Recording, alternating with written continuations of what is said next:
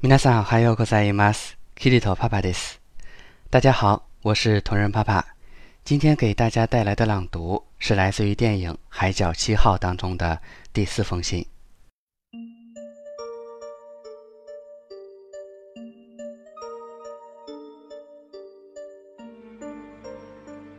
夕方、日本海に出た。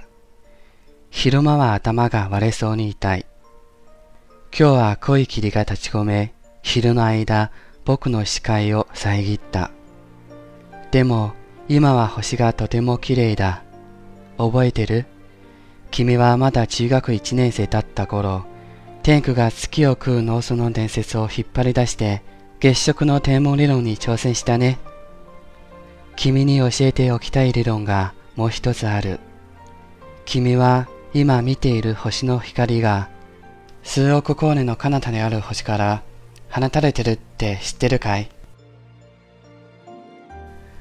わあ、数億光年前に放たれた光が今僕たちの目に届いているんだ。数億年前、台湾と日本は一体どんな様子だったろう？山は山、海は海。